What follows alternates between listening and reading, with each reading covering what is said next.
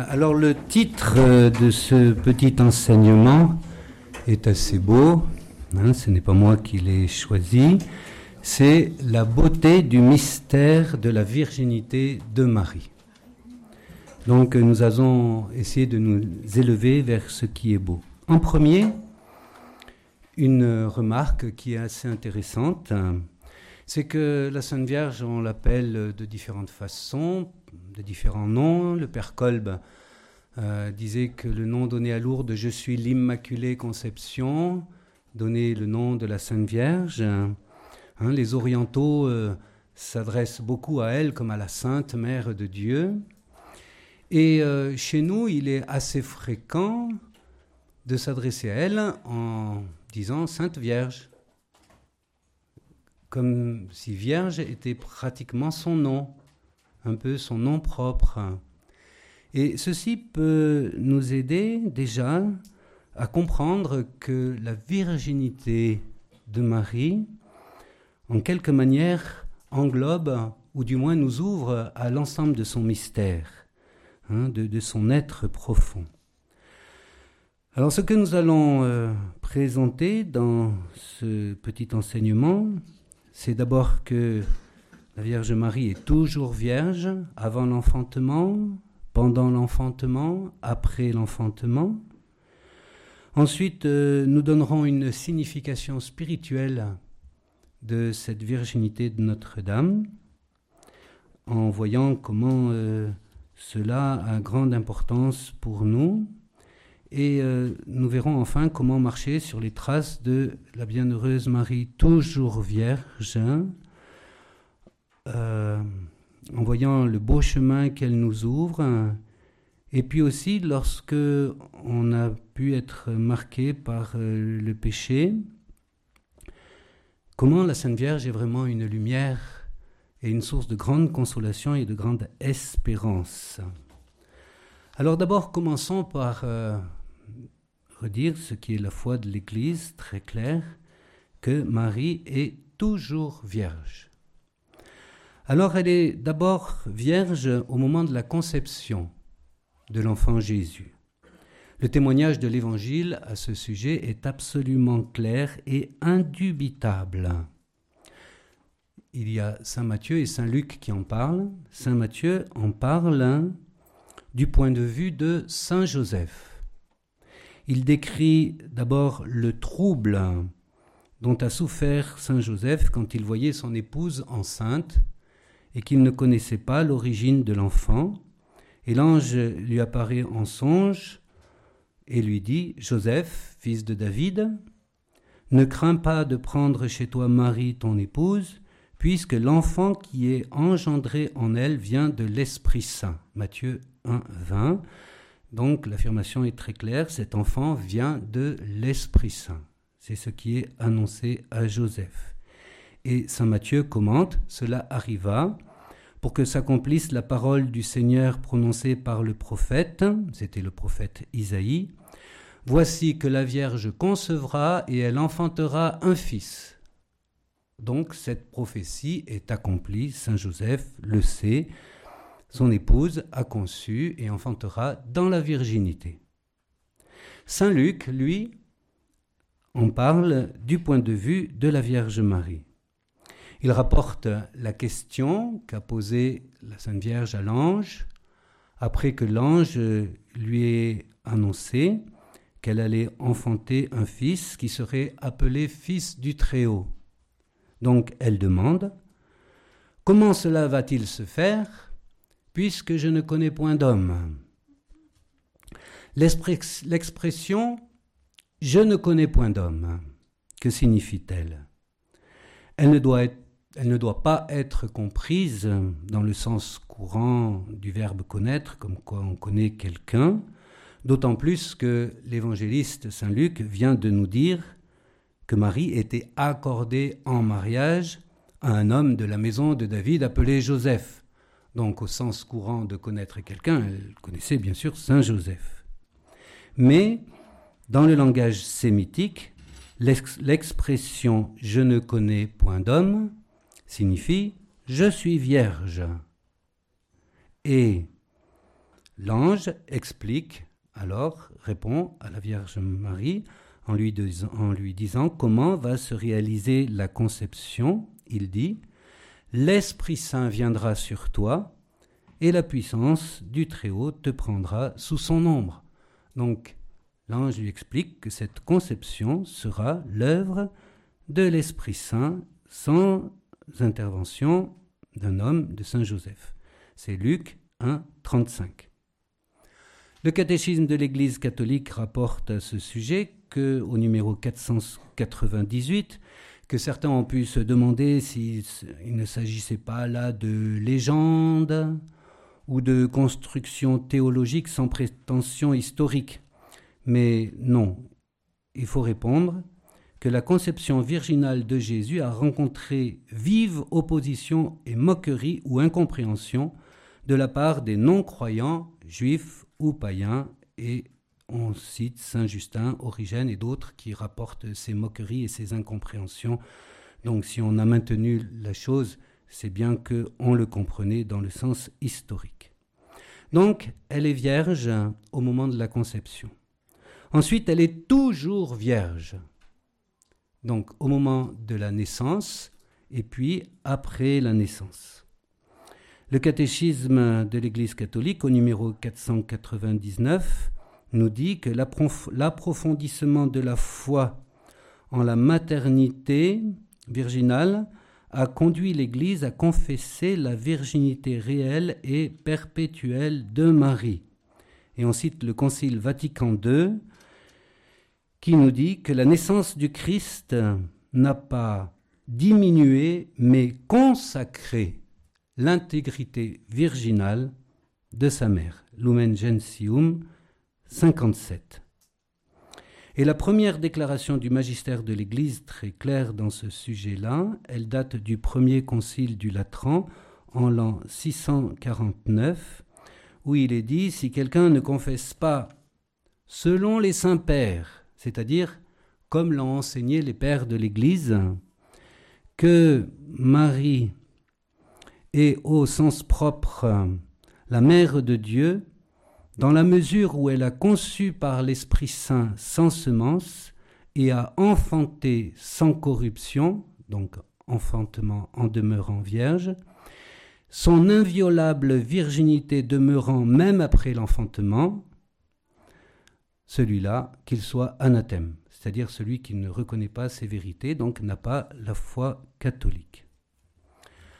Alors la virginité, au moment de l'enfantement, vient plus de la tradition de l'Église que de l'Écriture sainte. On peut cependant trouver un certain fondement dans l'Écriture sainte. Euh, on vient de lire l'annonce faite à Saint Joseph, et euh, juste après cela, Saint Matthieu nous dit Ainsi s'accomplit ce qu'avait dit le prophète La Vierge concevra et enfantera. Donc le sujet de concevoir et d'enfanter, c'est la Vierge.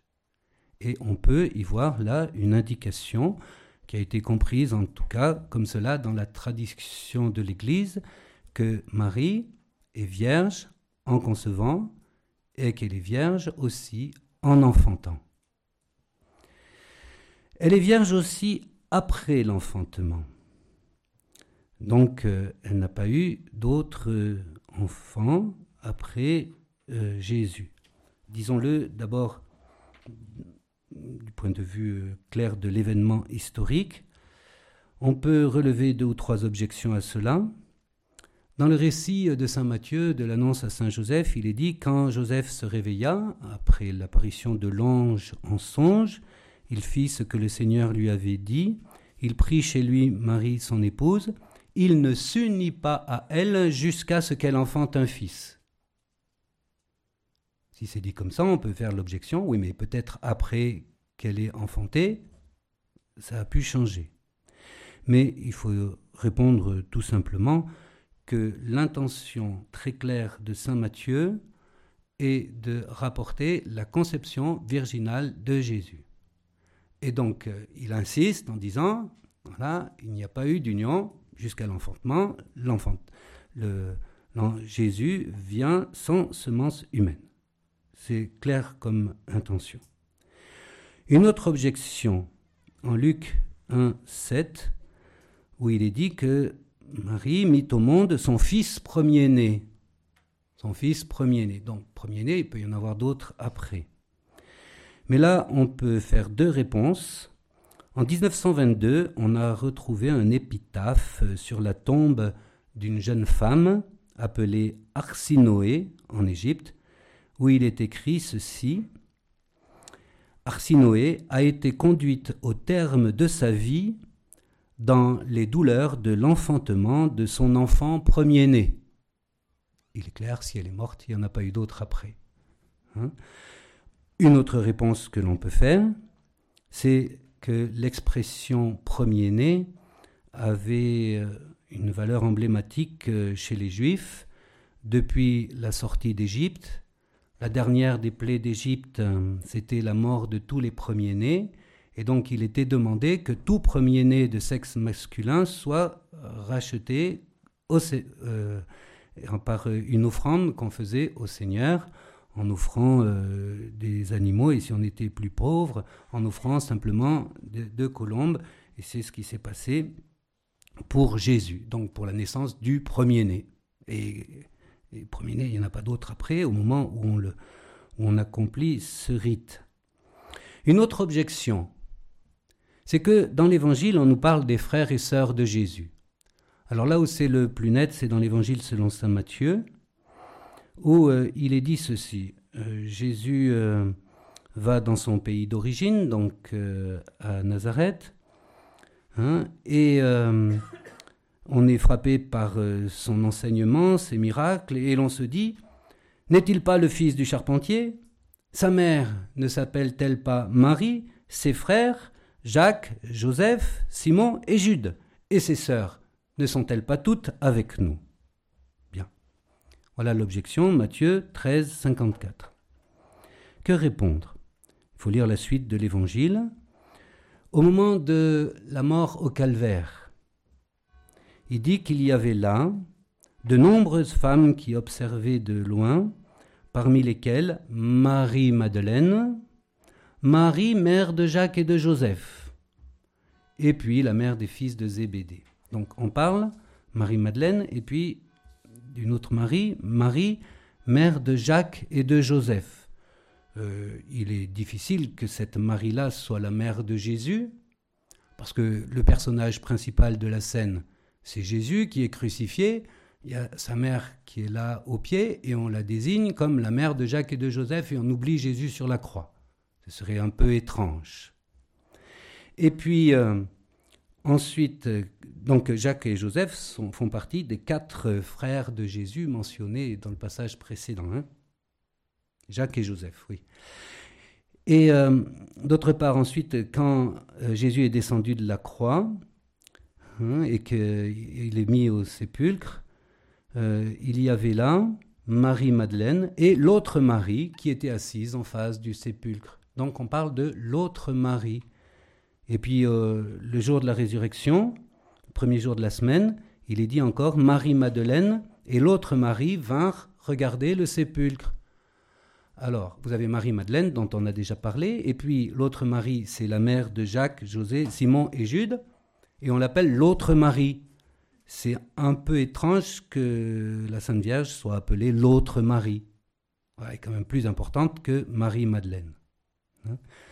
Donc, euh, euh, ce ne sont pas des preuves démonstratives absolues, mais en tout cas, on peut dire que l'Évangile ne donne pas du tout un témoignage clair comme le voudraient certains, comme quoi euh, elle aurait eu d'autres enfants après Jésus. Saint Marc a quelque chose de très très proche. Hein, et euh, simplement, lui ne parle jamais de l'autre Marie, mais il répète toujours c'est Marie, mère de Jacques, ou etc. Voilà. Donc euh, l'autre Marie, c'est bien la mère de Jacques et de Joseph, c'est bien celle-là, et euh, ça paraît difficile que ce soit la Sainte Vierge qui soit ainsi dénommée. Alors passons maintenant c'est plus important. Enfin, les deux sont importants parce que la dimension historique, euh, matérielle, peut-on dire, est fondamentale. Mais ce qui est, c'est la base. Hein, mais ce qui est le plus riche et le plus essentiel, c'est la valeur spirituelle. Le catéchisme de l'Église catholique, au numéro 502, nous donne quatre euh, raisons, quatre significations de la virginité de Notre-Dame, de sa maternité virginale. La première raison est euh, christologique, la deuxième aussi, et la troisième plus mariale, et la quatrième plus en lien avec l'Église. Alors la première raison, c'est au numéro 503 du catéchisme, on lit la, virginité de Marie manifeste l'initiative absolue de Dieu dans l'incarnation. Jésus n'a que Dieu comme Père. Donc c'est une raison christologique, ça manifeste euh, Jésus est vraiment le Fils de Dieu. Ça, c'est clair. Pas besoin de commenter plus. Deuxième raison, au numéro 504 et 505. Jésus est conçu de l'Esprit Saint parce qu'il inaugure une création nouvelle. Hein? Jésus inaugure la nouvelle naissance des enfants d'adoption que nous sommes nous-mêmes, nous qui naissons, renaissons dans les eaux du baptême, de l'eau et de l'Esprit Saint. Donc, euh, si vous voulez, cette conception et cette naissance euh, virginale montrent que l'on n'est plus dans l'ordre de la simple création, mais on est dans l'ordre de la recréation, une réalité nouvelle qui vient de l'Esprit Saint et qui va sanctifier toutes choses. Une troisième raison, numéro 506, Marie est vierge parce que sa virginité est signe de sa foi, de la foi qu'elle avait, une foi que nul doute n'altère, et de sa donation sans partage à la volonté de Dieu. Cela n'est peut-être pas très clair, on va le développer dans un instant. Et donnons d'abord la quatrième raison. Marie est à la fois vierge et mère parce qu'elle est la figure, donc l'annonce, le modèle, et la réalisation la plus parfaite de l'Église qui elle aussi est vierge et mère. L'Église est vierge en donnant à son époux Jésus sa foi, qu'elle garde intègre et pure, et l'Église devient à son tour mère, c'est-à-dire après la Vierge Marie, elle devient à son tour mère, en engendrant des enfants par la parole de Dieu qu'elle reçoit dans la foi et puis par le baptême dans lequel elle donne naissance à de nouveaux enfants. Alors, développons juste euh, d'abord cette troisième raison que la virginité est signe de la foi pure, de la foi sans aucun doute. Concevoir dans la virginité, cela signifie, de la part de Notre-Dame, offrir tout son être, corps et âme, à l'action ineffable et nouvelle de Dieu. Un don total. Et ce don total, ensuite, se concrétise dans toute la vie, par exemple, la Sainte Vierge n'intervient pas pour prévenir Saint Joseph de la façon dont cet enfant a été conçu. Elle est toute abondante, toute confiance, toute donnée à Dieu. Elle se livre tout entière à l'action de Dieu. Elle est toute obéissance à Dieu. Sa virginité, son don d'elle-même pour une, maternité virginale est le signe de son don total à Dieu dans l'abandon, dans l'obéissance parfaite, absolue, donc de sa foi. En effet, le catéchisme, quand on développe la vertu de foi, on trouve ceci au numéro 1814, et en ce qui cite le Concile Vatican II, Par la foi, l'homme s'en remet tout entier et librement à Dieu. Par la foi. Hein et c'est pourquoi le croyant cherche à connaître et à faire la volonté de Dieu. Donc cette virginité qui ouvre à la maternité est une expression de cette foi par laquelle Notre-Dame s'en est remise tout entière à Dieu. Donc on a ce lien étroit entre virginité et foi parfaite, totale, absolue. Et pour reprendre euh, le terme de vierge et de mère par lequel la Sainte Vierge est modèle de l'Église, bon, Marie est vierge, on l'a assez développé, et une virginité qui est infiniment féconde, puisqu'elle va enfanter par l'Esprit le Fils de Dieu lui-même, et par le même Esprit Saint, elle va contribuer à la naissance de nombreux enfants, dont elle est la mère de nous tous. Quand, euh, et, le catéchisme nous dit que la maternité spirituelle de Notre-Dame s'étend donc à tous les hommes que son Fils est venu sauver. Et en cela, la Vierge Marie est modèle et membre le plus éminent de l'Église, qui à son tour est vierge. Alors, l'Église doit garder la foi, adhérer en Fils de Dieu, se livrer totalement dans la foi à Dieu, c'est l'expression de la virginité pour l'Église. Et l'Église est mère. Elle enfante de nombreux enfants parce qu'elle se livre à Dieu. Comment maintenant marcher sur les traces de la Vierge de Notre-Dame qui est toujours vierge? Là, c'est important pour nous. Alors, on va dire des choses et évoquer aussi euh, ce qui peut être une souffrance quand euh, on a été marqué quelquefois de façon plus forte par euh, des péchés d'impureté. Mais Notre-Dame sera vraiment pour nous tous une grande consolation. Alors donc il y a deux sortes de virginité. Il y a la virginité physique, hein, qui se pas d'union sexuelle, et qui se traduit chez les filles par une réalité permanente qui demeure dans leur corps.